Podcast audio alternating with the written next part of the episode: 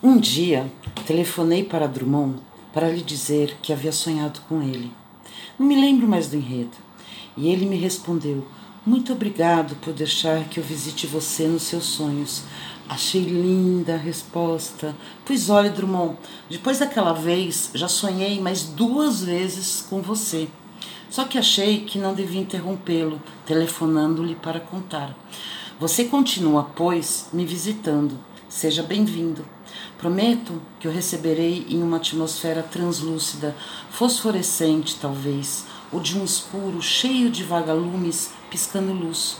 Não estou fazendo propaganda de minhas noites, mas, modéstia à parte, digo-lhe vaidosa que sonho em cores.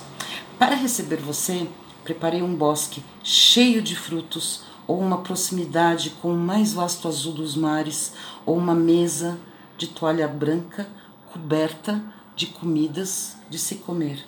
Meus sonhos estão à sua disposição. Clarice Lispector